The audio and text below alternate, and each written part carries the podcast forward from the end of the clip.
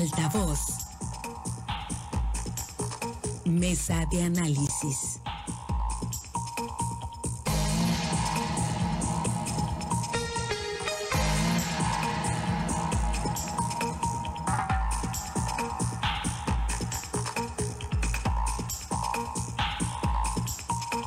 Estamos de regreso, tenemos más aquí en Altavoz. Muchísimas gracias. Gracias por seguir pendientes de las estaciones de Grupo Chávez en el estado de Sinaloa. Muchas gracias a quienes nos acompañan también en la plataforma de Altavoz TV Digital. Vamos a la mesa de análisis. Hoy no nos acompaña Jorge Luis Telles, lo esperamos mañana, por supuesto. Saludo a Francisco Chiquete. Chiquete, muy buenos días. Altagracia. Saludos a Telles en ausencia. Gracias, gracias Altagracia. Muy buenos días. Buenos días, Francisco, Pablo César, buenos días, Jorge Luis, aunque esté ausente, buenos días a todo nuestro amable auditorio. Gracias. Eh, pues Chiquete, primero que nada, ahí el balance, eh, cómo sigue la situación en la zona eh, sur, luego del paso ayer de pues el huracán Pamela, las autoridades pues ahí en un boletín dicen, no, no fue tan grave o tan complicado, no fue tan devastador como se pudo haber llegado a esperar en algún momento. Eh, ¿Esa es la realidad o verdaderamente sí hay estragos, sí hay problemas eh, serios en, el sur? Si, comparamos con lo que pudo haber sido, por supuesto que sí, este, fue muy, nos salió barato, porque bueno, un huracán de categoría 3 o categoría 4 que hubiera llegado directo al puerto, pues sí nos habría partido el eje, pero por completo. Sin embargo, esto no quiere decir que no hubo problemas. Todavía hoy hay colonias que no tienen energía eléctrica. Ya anoche empezó a resolverse la situación en varias más. En el centro de la ciudad, en Lomas de Mazatlán, en la colonia Klein, en Fonavit, eh, Jabalíes, en fin, diversos puntos de la ciudad que fueron afectados y que en el transcurso de la tarde fueron recibiendo nuevamente la energía. Todavía persisten varias zonas afectadas, por desgracia, y esto pues cuesta mucho. Eh, muchos negocios vieron dañadas sus fachadas, todos los que son letreros, tanto de tercera dimensión como de, de impresiones, pues quedaron por los suelos. Y si hay daños, por supuesto, de lo que se esperaba a lo que ocurrió, la diferencia es muy grande. El problema muy serio está todavía en los poblados de Rosario, de Concordia, de Escunapa y pueblos aislados. El río Baluarte se dejó venir con toda su fuerza. Estuvo muy cerca de, rebasar el puente de la carretera internacional, que es un puente altísimo. En la frontera de Sinaloa y Nayarit las cosas están muy graves. El río Las Cañas se desbordó. El río Santiago ya un poquito más hacia la zona Nayarita está también desbordado y entonces están suspendidas la circulación en las carreteras de Mazatlán a, Tepic y de Mazatlán a Durango. En, en Mazatlán Durango, un arroyo, esa fuente del río Presidio, se desbordó, se salió, pero por completo destrozó la carretera. Son daños que van a tardar buen tiempo en resolverse y entonces, pues no es, no podemos decir que nos fuimos gratis, que nos salió gratis, pero pues si hubiéramos recibido un huracán 3 o un huracán 4, pues entonces sí habría sido el acabose. La verdad es que está seria la situación, por fortuna no hubo daños físicos a las personas, hubo 160 familias desplazadas, eh, pero yo insisto, el ojo debe estar puesto desde las autoridades en los poblados de la zona sur del estado. Pues sí, sí, la realidad sí, en los mochis pues también todavía con algunas afectaciones, eh, ya bajaron los niveles o están bajando los niveles, pero pues sí se presentaron algunos eh, problemas, no está como para decir pues no pasó absolutamente nada en el estado de Sinaloa, Altagracia, pues ahí ya lo platicábamos desde ayer, muy, muy benévolo, así fue el comportamiento durante el día también, ¿no? Ayer sin, sin mayores problemas en la zona eh, centro y ahora pues a esperar que Altagracia, que las lluvias allá en la parte más alta les puedan generar aportaciones extraordinarias a las presas regionales? Bueno, pues eso es lo que estamos esperando nosotros, que esta corriente de humedad, esta eh, situación meteorológica nos ayude a recuperar un poco los embalses, ¿no? Ya se había dicho que las presas del centro del estado son las que tienen el, el menor nivel. La presa más grande del estado, que es la López Mateos, pues está todavía en un 30, casi llega al 40%, pero eso no es suficiente para irrigar la zona. Y esa sí es una opinión muy personal, pues es un reflejo de lo que ha sido en términos generales la política del actual gobierno hacia ese terrible tema de los niños con cáncer que no encuentran los medicamentos y los tratamientos suficientes.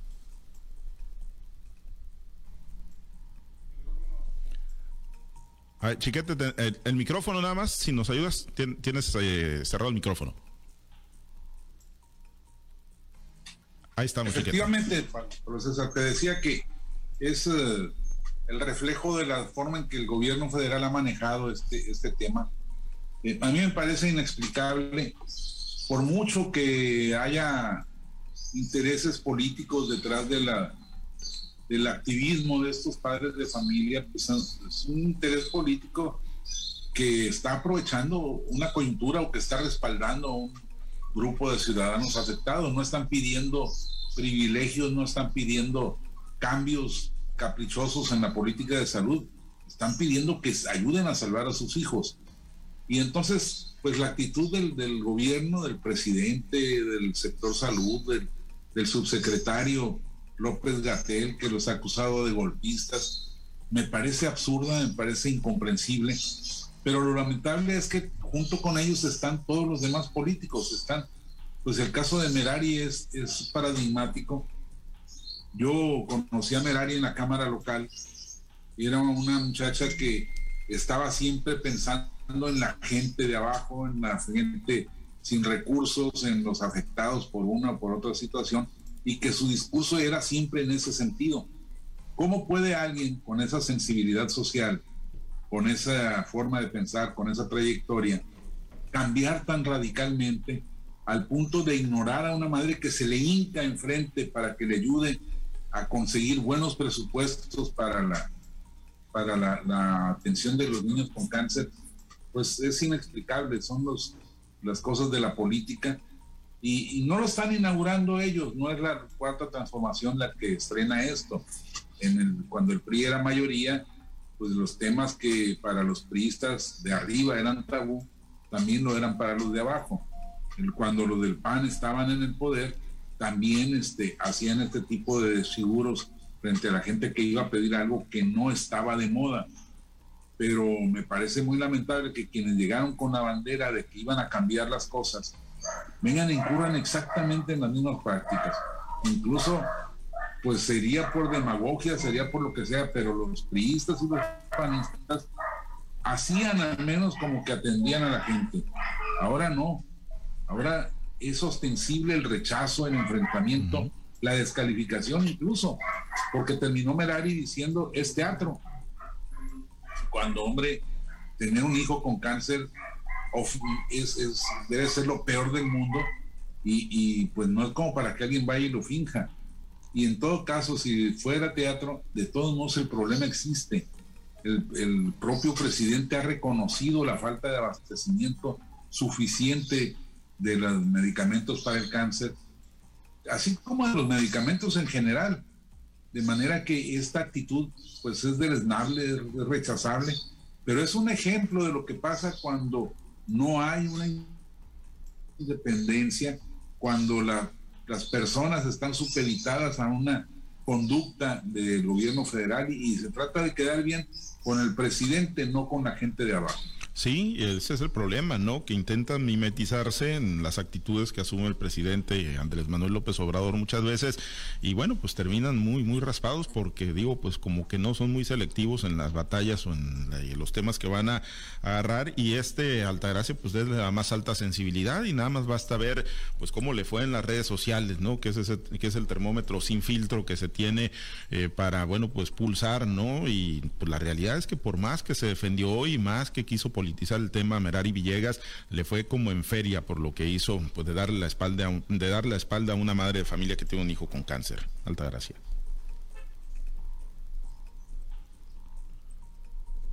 Mira, es muy lamentable ver este tipo de, de, acciones de parte de un legislador hacia un, hacia un representado, quiere decir a la gente del pueblo, independientemente de lo que pudo haber considerado ella, porque ella se convierte en un juez que califica la actitud y la acción de una madre familia que está clamando por eh, la atención médica o por el, por el, servicio de los medicamentos para su hijo enfermo de cáncer. E, eso es más grave todavía. ¿Cómo, ¿Cómo, en qué momento se posicionó de ser la voz del pueblo en la Casa del Pueblo, que es la Cámara de Diputados, en convertirse en un juez que califica y descalifica el sentir de un ciudadano. Ahí es donde verdaderamente se pierde la esencia de lo que es un, diputado en la Cámara de, eh, en la Cámara Baja de, de, la Federación, ¿no? Me parece que ahí es donde ella de veras que pierde lo que es el piso y aunque trate de descalificar y señalar que es un movimiento político para golpear a la cuarta transformación, pues los argumentos no le alcanzan. Definitivamente que el solo hecho de que una madre de familia se pare frente a ti llorando, te, te pida que hagas algo, ni siquiera le está exigiendo, le está pidiendo de favor, incluso se arrodilla y le dice que por favor necesita los medicamentos. El solo hecho de que una persona se arrodille ante ti, ¿quién eres tú para que una persona se arrodille? Para que una persona llegue a esos extremos. En ese momento debe entrar la sensibilidad humana y de mujer y de madre de familia para decir, señora, por favor, levántese, no, no, no es nadie ella como para que eh, deje a esa persona postrada ante sus pies, ¿no? Y sobre todo haga ese acto ominoso de voltearse y dejarla ahí. Ahí me parece que se rompe todo, toda situación, toda lógica y toda norma de, de, un legislador y más de un ser humano, ¿no? Eh, Merari Villegas no ha sido la primera vez que ha sido descalificada por el actuar tan ligero, con la ligereza con la que actúa. Ha sido una diputada que recuerdo muy bien, yo como agricultor he tenido algunas veces eh, en las redes sociales algún, algún intercambio de desacuerdos con ella, porque una vez que votó el año pasado, cuando votó lo del presupuesto donde se deja por fuera toda actividad agrícola comercial y sobre todo el estado de Sinaloa, dice después de haber votado, eh, me voy a sentar junto con el diputado para que me explique de qué se trata la, el presupuesto que acaba de aclarar, de aprobar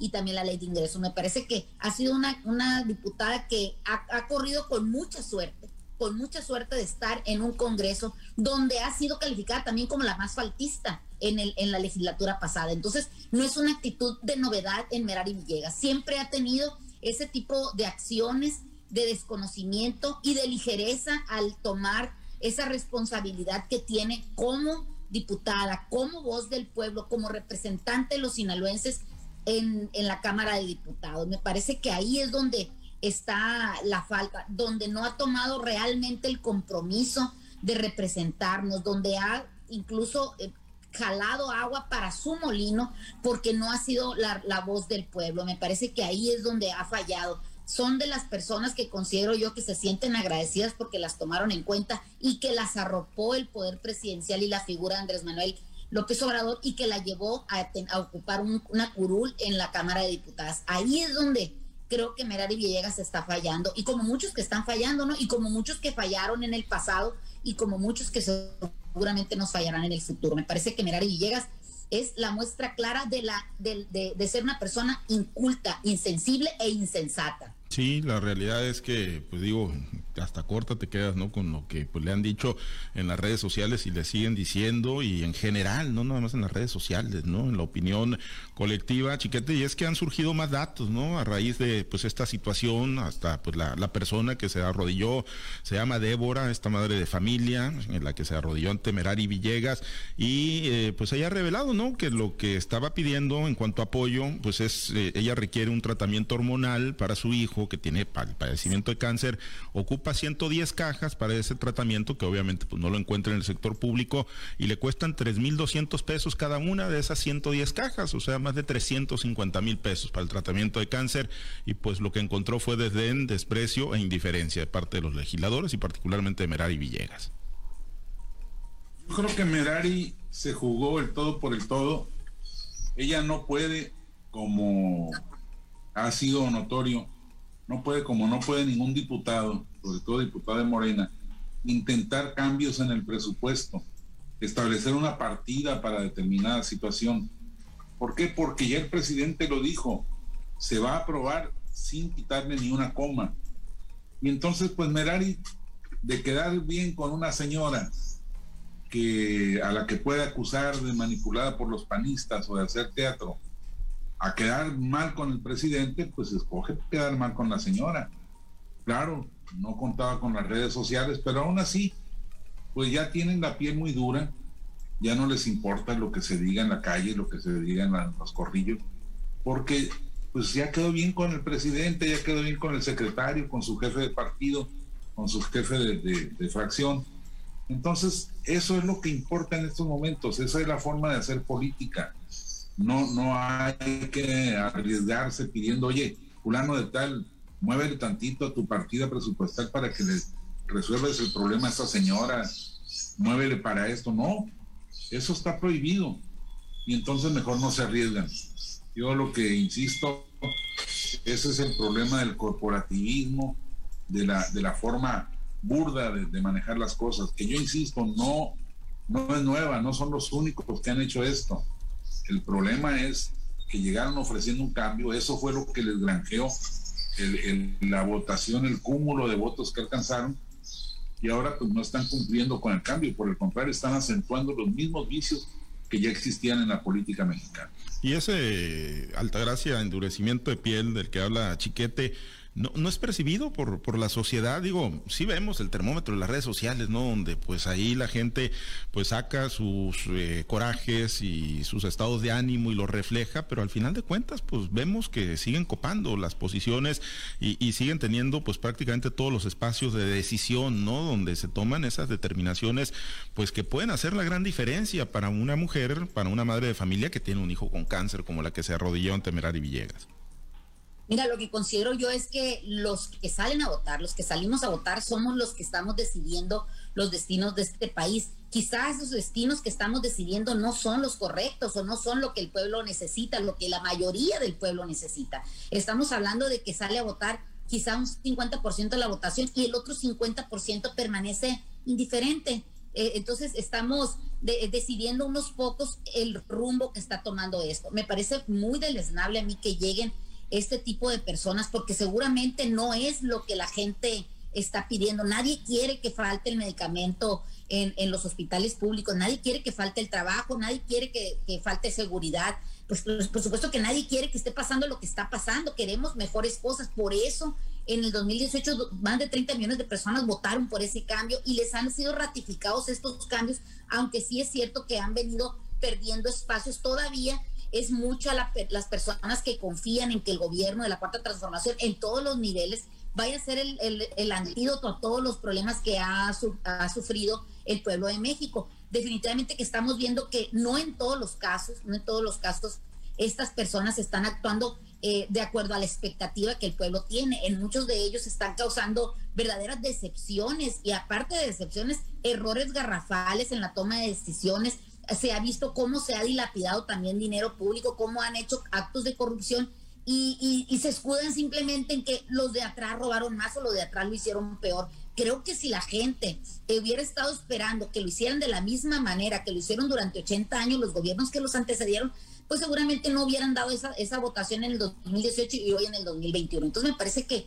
que este endurecimiento de piel se les viene dando conforme se les va llenando la bolsa. O sea, se les llena la bolsa de fierro, o sea, de moneda, de que les suene la cacharpa y se les endurece la piel y qué padre, qué a gusto. Ah, pues el presidente lo dijo que el presidente cargue con el muertito. No, definitivamente que cada uno debe de ser juzgado y cada uno debe ser calificado de acuerdo al trabajo que está presentando. Se llame presidente municipales, se llame legisladores locales o federales y también se llame el presidente de la República y el gobernador. Entonces, me parece que no corresponde estas, estas actitudes, este actuar con la expectativa del pueblo que los eligió. Me parece que siguen fallando y sobre todo me parece que este tipo de actos, que una persona se arrodille enfrente de otra persona y que esa persona simplemente se dé la vuelta como diciendo en un acto de prepotencia, soy mejor que tú y no me interesa lo que digas, eso se me hace muy grave. Independientemente del motivo que haya sido, nadie debe de arrodillarse ante nadie. El mismo presidente lo ha dicho en muchas, en muchas ocasiones la clase política no es nadie comparado con el pueblo bueno y sabio. Muy bien. Gracias, Altagracia. Nos despedimos. Buen día. Gracias. Que, tengan un excelente día todos. Muchas gracias, Altagracia. Chiquete, muy buen día. Buen día, nada más para, para cerrar. Sí. No es el único caso el de Merari. ¿Cuántos días teníamos todos con el pendiente de que llegaba el huracán? De que llegaba Pamela y que llegaba en peores condiciones. Bueno, el señor presidente municipal de Mazatlán no le importó. Se fue a Texas. Allá anda firmando no sé qué convenios de no sé qué promociones. Y, de allá estuvo mandando a su Facebook recomendaciones para que los ciudadanos actuaran adecuadamente durante el problema del huracán. A gusto sensibilidad de los, de los señores. Sí, esa es la sensibilidad. Viviendo del presupuesto. Muy bien, pues lamentable. Gracias, Chiquete. Nos despedimos. Muchas gracias a los compañeros operadores en las diferentes plazas de Grupo Chávez Radio. Muchas gracias a Herberto Armenta por su apoyo en la producción y transmisión de Altavoz TV Digital. Se queda en la mazorca. Hay buena música para usted. Manténgase conectado con nosotros a través de nuestro portal www.noticieroaltavoz.com. Soy Pablo César Espinosa. Le deseo a usted que tenga un excelente y muy productivo día.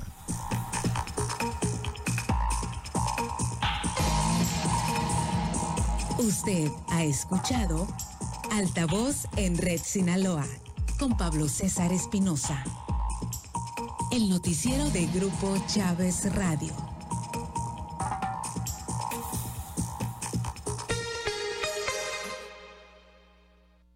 Tu primerísima fuente de noticias locales. XHTN